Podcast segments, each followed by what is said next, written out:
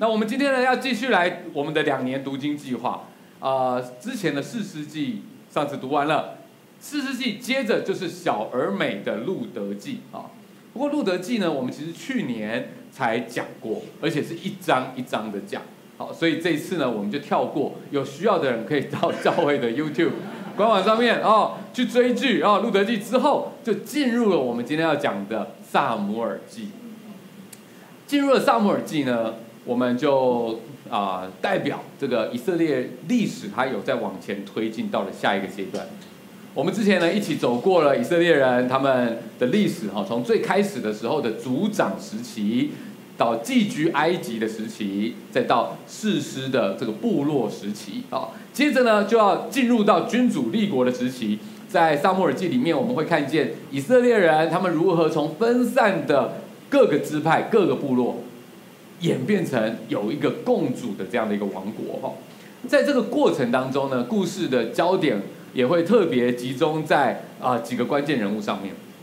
我们会看到在这当中，有些人从卑微的这样的一个出发点，变成有影响力的领袖；也会看见有些人从神坛跌落，更会看见在这些起起落落的背后，有一个看不见的手，他在运作。要透过这整个的一个故事，来传递古今一致的重要讯息哈。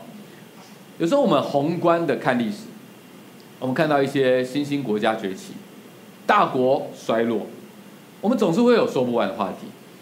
有时候我们更近一点去围观的看一看人物的故事，可能会看到有些人是嗯新生代的崛起，有时候看到巨星的陨落。让人不胜唏嘘，或者我们往里面去看，看看我们自己的生命，我们可能也会觉得我们经过一些高低起伏，常常当下我们看不太清楚，在那个时候我们会想问为什么会这样，或者我们会想要说到底该怎么办？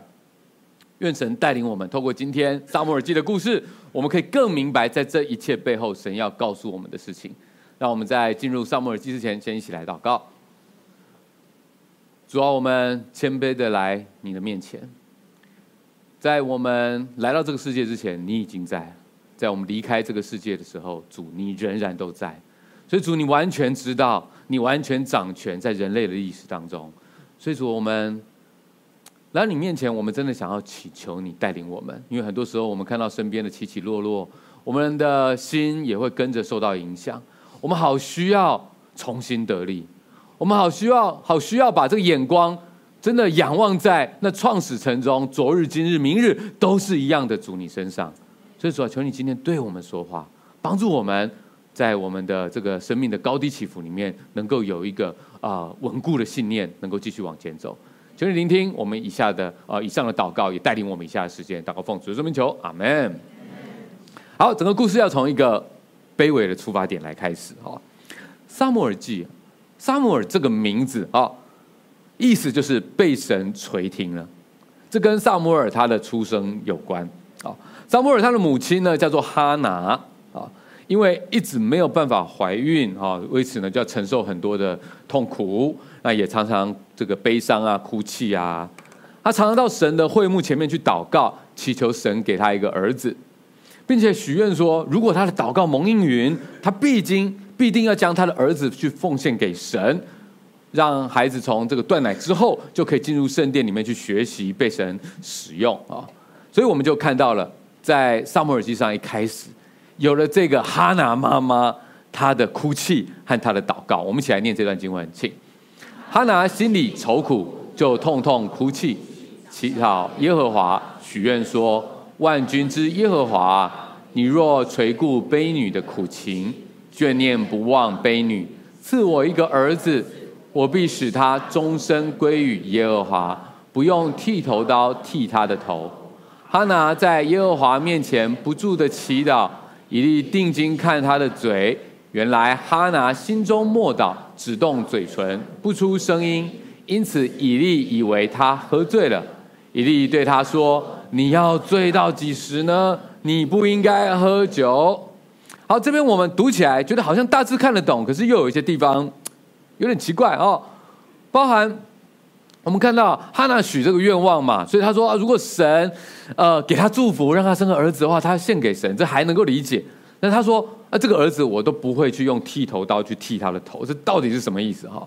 这个是犹太人他们在传统上面对神发誓所立下的约定，通常就是一段时间会献身给神，为神服务。那在这段期间呢，就不剪头发啊，不喝酒，还有一些不会做的事情。这样子的人就被称为叫做拿细耳人。OK，拿细耳其实就是分别出来，好，这些人是要献给神的意思，啊，就是献给神的人的意思啦，好。那呃，其实大家如果有印象的话，之前我们在四世纪里面有读过一个人，他也是属于这种拿细耳人，参孙非常好哦，也是这样子的。那一般来说呢，这个拿细耳人的这种誓约都是一段时间而已。好，我一段时间献身给神，然后时间到了啊，就恢复本来的身份。但是哈拿在这边真的是发大愿了，他希望让他的孩子献身多久？终身都归给神来使用啊！所以这个妈妈呢，你可以想象她的祷告是非常的迫切的，情绪很激动。但是旁边呢，有个人看着她这样的祷告，一个人摇头看着她，嗯，汤嗯汤，好这样子。为什么？他觉得又来了一个发酒疯的女人了。这个在旁边看着的人叫做以利，以利是当时的大祭司。从他的反应，我们可以推测到，啊。在当时啊，应该有蛮多这样的情况的。他不是第一次看到在这个会幕旁边有人喝醉酒。在那时呢，可能有很多这样的情况：有人一边吃着献祭啊的这个祭肉，然后一边在喝酒，喝醉了就在那边闹事。所以，当以利看到哈拿不像其他人大声开口祷告，而是一边哭一边一边轻声默祷的时候，就觉得哎，又来一个喝醉的，喝醉之后心情不好，自己在那边哭。从这边我们也可以去推测到，当时在会幕的秩序是很混乱的。好，包含以利这个大祭司他自己的两个儿子，其实也是把会幕当成自己家的厨房啊。人家献祭的祭肉还没有好好的去处理，他们自己看到什么喜欢吃的，自己拿叉子就过来叉，就拿走了，像吃 buffet 一样，你知道吗？当自己家厨房，而且甚至还跟其他在会幕里面服侍的女生发生关系，这要是在现在的年代，早就被 Me Too 爆死了，对不对？可是他们就仗着自己老爸是大祭司，跟恶霸没两样，让民众实在看不下去。但这个以利老爸他做了什么？他只念一念，这样子不好哦，从来没有好好的处置哦。虽然以利这个大祭司呢是做的蛮失职的，但是这个时候他还是很有地位的，只是他的地位没有让他看出来哈拿在他眼前，这是一个迫切祈祷的妈妈，是一个他应该要好好去帮助的人，反倒。是给他贴了标签，当他是个喝醉的疯婆子，让他更加的痛苦。人看人可能会看错，可是神却从来都不会去轻看一个来跟他迫切祷告的人。有时候我们觉得我祷告会不会太大声，会不会太小声？神都没差的。人可能会误解，但神总是知道人真正的内心。后来神应允了哈拿的祷告，让他生出了儿子。就是撒母耳啊，那哈拿呢？他也没有忘记他当初跟神发誓所立下的约定。等到撒母耳断奶了之后，他就送撒母耳到会幕里面去当以利的助理。他们就只能每年去会幕献祭的时候带点东西去看看儿子。想想看，这对于一个好不容易才生下孩子的妈妈来说，容不容易？很不容易耶，表示他很看重跟神的约定。即便那很不舍得，他也尊重神所设立的领袖。当初这个以利可是误会他的人。很多妈妈很宝贝孩子，哇，孩子要交在他的手中。当初你是怎么对我的？现在他知道是上，他尊重的是上帝，他的约定是跟上帝的约定，所以他就是这么做了。所以，即便这个领袖不完美，但是因为哈拿这样的一个信心，神就非常的祝福他。从撒母耳之后，一连又再给他五个孩子，啊，真的感谢神哈。那经过一段时间，这个可爱的小撒摩尔，哎，也渐渐长大了。好，故事很快就进入到了撒摩尔的青少年时期。好，孩子真的长得很快啦。我们看着青少年的孩子都觉得，哦，当初还哟可爱哦，可爱哦，现在他都不给你捏了，对不对？啊，都长大了啊！撒摩尔十二岁了啊，我们就看到故事往前推进，进入到了一个命运交叉点。在这边发生了什么事情呢？我们一起来读，请童子撒摩尔在以利面前侍奉耶和华。当那些日子，耶和华的言语稀少，不常有默示。一日，以利睡在卧在自己的地方，他眼目昏花，看不分明。神的灯在神耶和华殿内约柜那里还没有熄灭，撒母耳已经睡了。撒母耳这时候大约十二岁了哈，这个童子大概就是这样的一个年龄，他已经是以利的好帮手。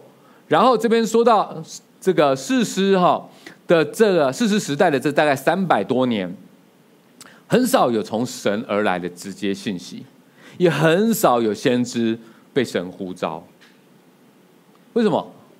既然这些以色列人他们对神没有迫切的心，神也没有要再跟跟他们多说些什么了。毕竟连之前耳提面命的律法，他们都已经轻忽了，那再多说什么也没有什么用。神对人说话主要有两种方式，一种是他写下来固定的东西，让人借着上帝自己的启示来认识他。这些东西让我们很确定神是怎么样的神，他要人跟他有什么样的关系。可是上帝除了这样说话之外，他还会借着他的灵，在不同的时刻、不同的情境感动一些人，让人在那个时候跟上帝有直接的连接。这是透过圣灵的工作。所以圣经神的话，圣灵说出神的话，它应该是相互呼应，也一直都会发生的。不能有人说，我只听圣经神的话，但我不管圣灵会不会跟我说话；也不能说有人说我只要听圣灵怎么跟我说话，但是我不看圣经，这都是不可能的。这两个都是上帝跟人说话的重要管道。我们看到，在那个时候，旧约的圣经律法，上帝已经说得很清楚了。而当人不愿意对上帝的话语已经启示出来的话认真的时候，上帝透过圣灵去感动人的这种话，不用了啦，多说无益啦，因为你们根本没有想要认真听的意思。所以这个背景大家要明白，这对后面发生的事情蛮重要的哈。大祭司以利这时候其实已经很老了，好，算起来大概八九十岁了。他已经没有守在会幕里面过夜了，而是在会幕外面的房间睡觉。然后他让年轻的助理撒摩尔睡在会幕里面，而且按照原文的意思，这一句话直接翻的话，意思是他让撒摩尔睡在约柜的旁边。换句话说，撒摩尔是睡在哪里？他睡在会幕最里面的那个地方叫什么？至圣所啊！太好了，大家摩西五经都没有白看啊！也就是说，那个地方按照规定应该是怎么样？每年都只有一种人可以进去，就是大祭司，而且每年只能进去一次而已。结果这个小朋友、年轻人撒母耳，他是每天晚上在那里睡觉。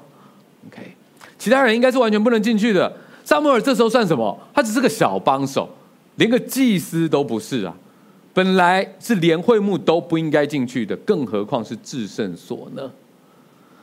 但是他居然可以在约柜旁边睡觉。当然，我读的时候我也觉得很好奇，说：“哎，他居然没有在旁边，然后就直接被劈死了。”然后神有时候他有恩典，我们知道很多时候神在立下一个规则的时候，刚开始是特别严格，他要把这个圣洁分出来。但是经过一段时间之后，他要让人去经历一些事情，然后再慢慢付出代价。好像在前面跟后面，神出手的时间会不太一样。可是不要忘记，神始终是会出手的。OK，所以总之呢，在这个时候，我们看到撒母耳他他这居然在约柜旁边睡觉。这让我们再次印证，这个时期真的是一切都乱了，而这也不算是撒母耳的责任，他只是一个听话的小学徒。真正问题在谁那边？大祭司以利，他没有负起他该带领的责任。然后在会幕里面有一个金灯台，这个神的灯，好，它应该是需要保持随时是点亮着。所以按着上面说，这灯还没有熄灭的叙述，我们可以推测这件事情是发生在天还没亮的时候。OK，发生了什么事情？我们来念，请。耶和华呼唤撒母耳，撒母耳说：“我在这里。”就跑到以利那里说：“你呼唤我，我在这里。”以利回答说：“我没有呼唤你，你去睡吧。”他就去睡了。撒母耳听见有人呼唤他的名字，他有没有觉得很惊恐？就是说，快点跪，有这样子吗？没有，对不对？他是不是一个很好又熟练的反应？一听到声音就觉得知道要去找谁，这表示什么？他已经有这个习惯了，他已经是经常准备好的状态。这就好像很多妈妈们半夜听到婴儿的声音，马上就会醒过来。然后又听到爸爸打呼的声音，又或者是空服务员哦，看到乘客按下了服务铃，噔，就算深夜的航班大家都熟睡了，也是会来到你的座位旁边来问问看你需要什么帮助。又像是值夜班的医生，就算忙碌，然后小睡片刻，一听到动静还是会马上醒来去处理。所以撒摩尔这时候就是一个在值班的一种非常警戒的状态。而以利呢，他这时候年纪很大了，可能他平常就是会半夜有时有需要就会呼唤这个撒摩尔，所以撒摩尔他没有不知所措，反倒是一听到声音就马上回应说：“哎，我在这里。”这反应是很快的，然后他跑到以利那边去，啊，问以利，以利就说：“没有，没有呼唤你啊。”所以第一次，好，因为这一连有三次这样的事情，第一次可能就是。没有呼唤你，就是一种还没有醒来的状态。这第二次可能就觉得没有啊，到第三次就觉得很奇怪了。那到底是谁？难道是有人在恶作剧吗？以利这个时候他才想起来，这种状况可能是神要说话了。所以再次，我们又印证了那个时候真的是耶和华的话语稀少啊，做先知的都没有随时在 stand by 的。他们他自己以利自己也很少有这样的经验，所以一时反应不过来。OK，总之呢，三次之后他有意识到，哎，这个状况应该是上帝有话要对撒母耳说，所以他就教了一下撒母耳，说：“你就再回去睡。如果你又再听到这样的声音，你就说耶和华，请说仆人静听。”OK，所以撒母尔回去之后，第四次又听到了呼喊撒母耳。撒母耳，撒母耳，撒母耳就这样子回应了，然后神就把要宣告的话告诉了撒母耳。这是撒母耳他第一次被呼召成为神的先知。然而，要做神的先知，不只是能够注意到神的呼唤有所回应，也不只是要听清楚到底上帝要说什么样的话，更需要忠实的把上帝的话勇敢的传递出去。偏偏。神给撒母耳的第一个先知任务，就是要让他去对他的师父做审判的宣告。哇！我们来看一看神给撒母耳的讯息，一起来念，请。我指着以利家所说的话，到了时候，我必始终应验在以利身上。我曾告诉他，必永远降罚与他的家，因他知道儿子作孽。自招咒咒诅，却不禁止他们，所以我向以利家起誓说：以利家的罪孽虽献祭奉礼物，永不能得赎去。他听到了这个上帝的审判，我觉得他应该很难再睡着了。哇，这下该怎么说？天亮之后，果然以利就问撒母耳说：“你听到了什么？”哇，撒母耳是很犹豫的。但最终还是鼓起勇气，把神对以利家的审判说出来。其实以利并不是不知道这件事情，以利是知道的，因为神的使者曾经直接对他讲过，只是没有想到，以利没有想到这个不知情的小帮手撒摩尔，他居然也领受到同样的讯息。这表示什么？表示神对以利家族的审判是认真的。表示讯息是验证过的，并且神有意要呼召撒母耳成为接续的先知啊。之后呢，就在一场以色列人跟非利士人的这个一场战役当中，啊，以色列人这边呢，他们就觉得，好，我们只要把约柜抬出来，我们就一定可以打赢了。然后，以利的两个儿子就把约柜抬抬抬抬抬抬抬到前线去，没想到根本没用，啊，以利的两个儿子就当场被杀死，然后约柜也被抢走了。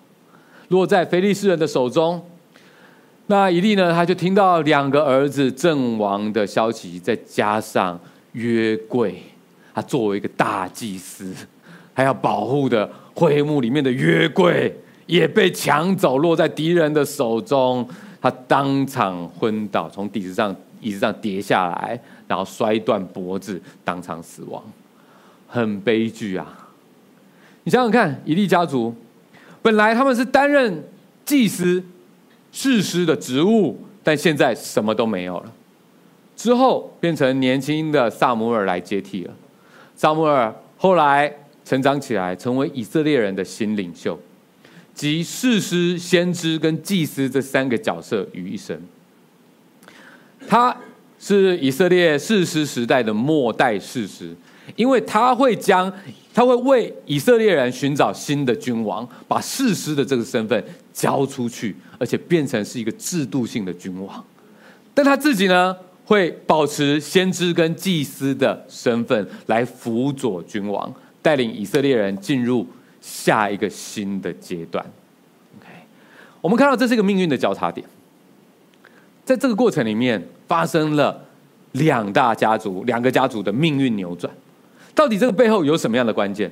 本来以利是高高在上，哈拿卑微哭泣。本来的以利有两个儿子，哈拿一个也没有。然而命运扭转了，以利跌落神坛，他跟作乱的两个儿子一同陨落。而哈拿呢，他却一连生了六个孩子。长子撒母耳奉献给神，成为了接续以利的领袖。以利下去了。撒母耳上来了，这也预告着撒母耳记接下来要讲的两任君王的故事。扫罗下去了，大卫上来了。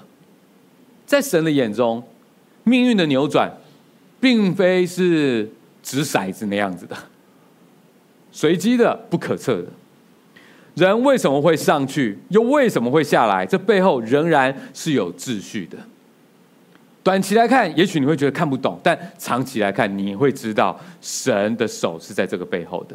这个秩序并不复杂难懂，但永远发人深省啊！关键就在于这些人他们对神的态度是什么。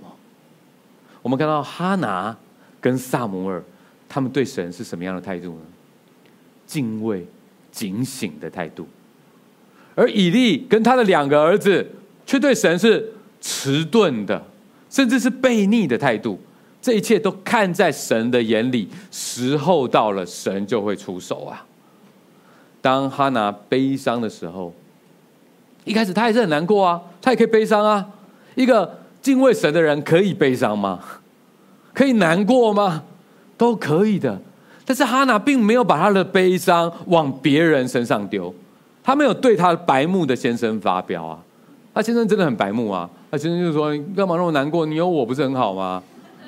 这是欠人家白眼，对不对？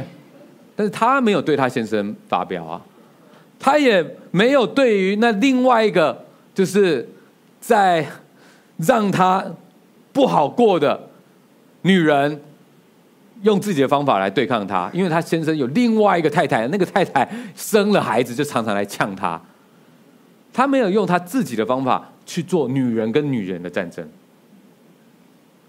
他也没有跟误会他的大祭司对呛。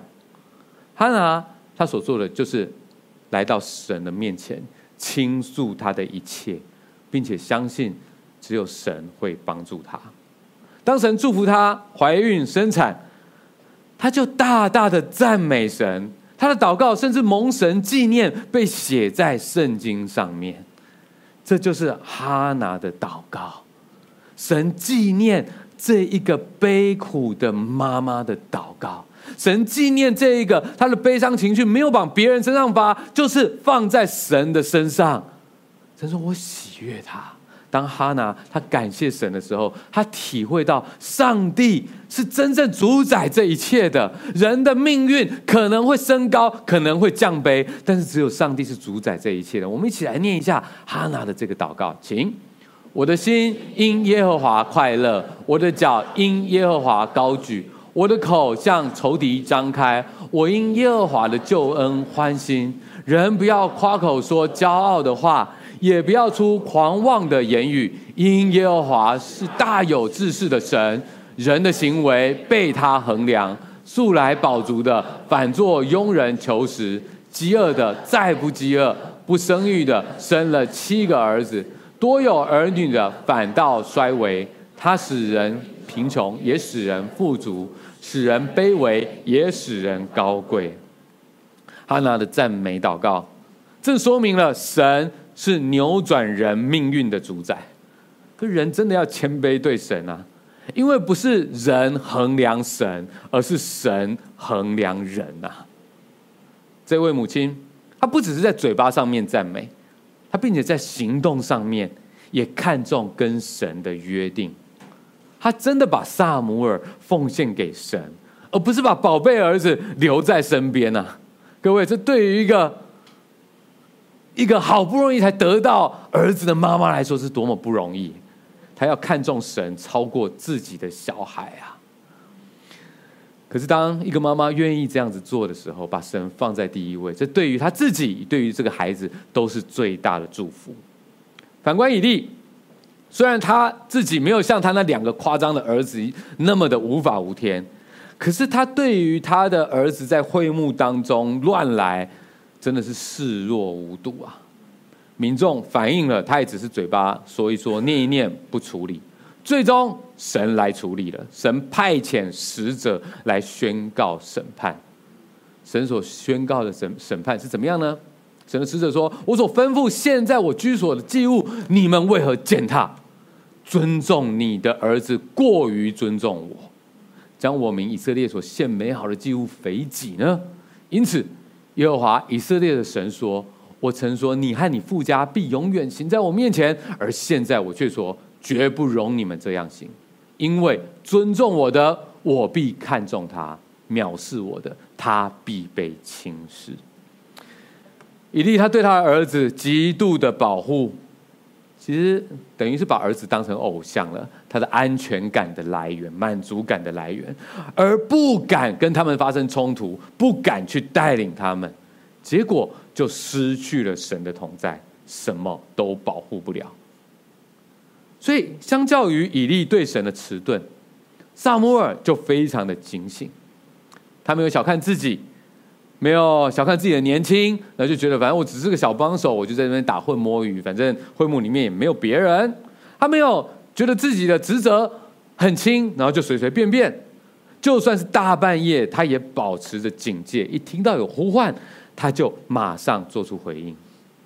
他听到神的宣告，就算说出来可能会得罪他的师父。要想那时候他只是十二岁，他的师父是八九十岁的大祭司啊。他也没有害怕，他勇敢的照实说出来，这是对神的敬畏胜过对人的敬畏。而一直到更后面、更后面，撒母耳他长大年迈的时候，他自己其实也有两个儿子。那两个儿子本来也要接续撒母耳做士师的，结果那两个儿子也不太成才。OK，不代表有敬畏神的上一代就保证有敬畏神的下一代。OK，有些事情没有办法控制的。OK，但是神分得很清楚，什么是谁的责任。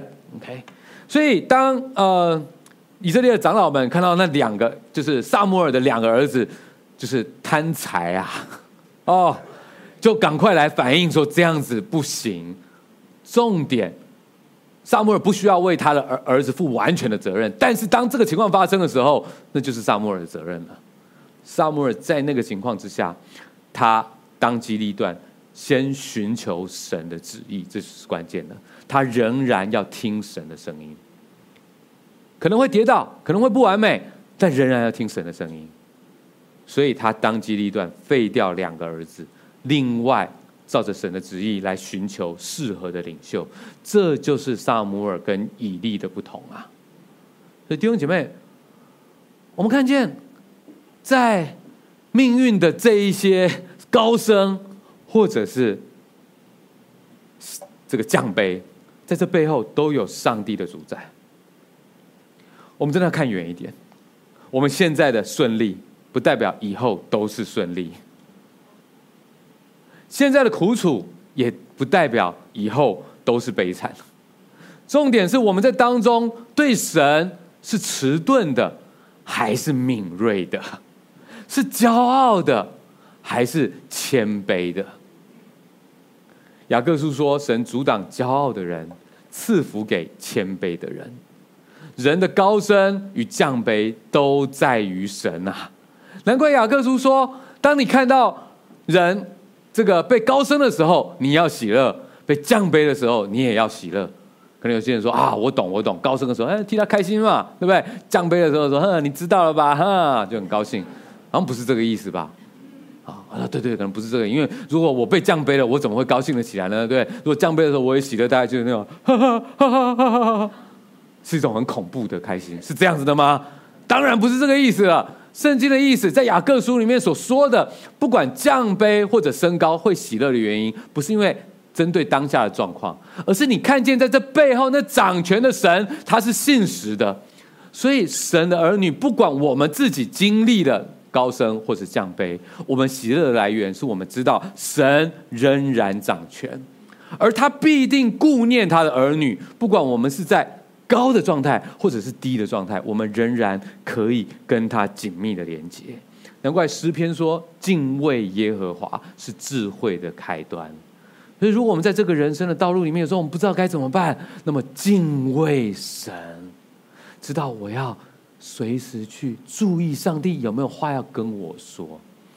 有可能是透过他已经向我们启示的圣经来对我们说话。也有可能是借着圣灵去提醒我们，他要我们注意的事情。所以，真的不要以为谁可以独家的拥有神。以色列人他们常常这样以为，他们觉得，哎，我们是神的子民啊，有会幕在这里，神住在这里呀，有约柜在这边啊。可是，我们透过撒母耳记的第五章、第六章。神做了一件很特别的事情，他提醒以色列人：“嘿，神是会离家出走的。”我真的觉得那一场战役，神是故意让以色列人输掉。一方面，这当中宣告了对于以利的两个儿子的审判；另外一方面，我觉得神也是刻意要离家出走一下，让以色列人知道，不要以为你们拥有我。而那段。第五章、第六章真的很特别的故事，约柜被掳到非利士人的手中了。这看起来一切都完了。以色列人没有神的同在，会幕里面最核心是空的，那还玩什么呢？大家都觉得世界末日了。那非利士人哈也非常开心，我们拥有一个超强的宝物，他们就把约柜放到他们的自己的庙当中，他们拜那个神叫大滚神，结果这神真的滚了。哇，约柜法力超强！哇，那个庙里面，结果这个大滚神像每天都在滚，每天都倒，弄正了又倒，又弄正又倒，他们吓死了。然后在这个菲利士人的当中，发生了各种的灾难，包含每个人都生了痔疮。我觉得我们的神很有创意耶，真的是一个很惨的灾难，但是又不好说这样子，很闷这样。哦，还有鼠疫也发生了。所以吓到他们，他们觉得哇，你们这个约柜法力太强，我们顶不住，该怎么办？你们可不可以问一下，求问一下你们神该怎么办？啊，后来知道了，必须哦，这个啊，用牛车来，哈，有些规定这样，然后把约柜放上去，同时呢，还要附带这个非利士人道歉的礼物。这道歉礼物真的很特别，我觉得神真的太有创意，说要五个。金老鼠，因为就是说明这是他们的惩罚，得到鼠疫了，以及五个金痔疮。哦，这我都不知道怎么说了。哦，金志娟我认识，但金志窗是什么？我都不想要去想象那个样子是什么，也不想要去想象以色列人他们收到这个礼物之后就，哦，要怎么回收它这样子啊？哦这非常奇妙，神真的很有创意。然后就像这个约柜呢，在那牛车上面，他居然就直直的往这个以色列人的中心示罗会幕的那个地方，就直直的前进。牛就一边一直叫，一边前进。你就看到史上第一个 autopilot 自动驾驶，而且是 level five，完全不需要有人去操作的，哇，就实现了。神做这做这件事情要说明什么？他不属于任何人，他宣告他不是能够谁独家占有的。要是谁说只有我们才独家占有神，我们才拥有真理，那真的要小心了。我们都要谦卑，我们都要谦卑。今天借着耶稣的恩典，永生的神能够住在我们里面。让我们的身体都成为主的圣殿，我们真的要非常感谢。借着耶稣的恩典，主不会随便的，他耶这个神不会，神灵不会随便的离家出走了。我们要真的非常感谢，这是一个很大的恩典。因为神提醒我们，不论是高是低，不论做基督徒多久，我们都敏锐的跟随神。我们会珍惜，我们可以一起灵修，一起读经，分享。我们能够参加祷告会的机会。当我们遇到一些困难的时候，我们会记得，哎，有没有弟兄姐妹？我们可以一起祷告，保持生命跟神的连结。我相信，这就是在撒母耳记上，在一开始，不管借着大人物的故事，也包含借着很卑微的故事，要去提醒我们，这跟我们每一个人有关。希望今天的讲道对大家的鼓励。我们最后一起来唱这首歌，来回应我们的神，Amen。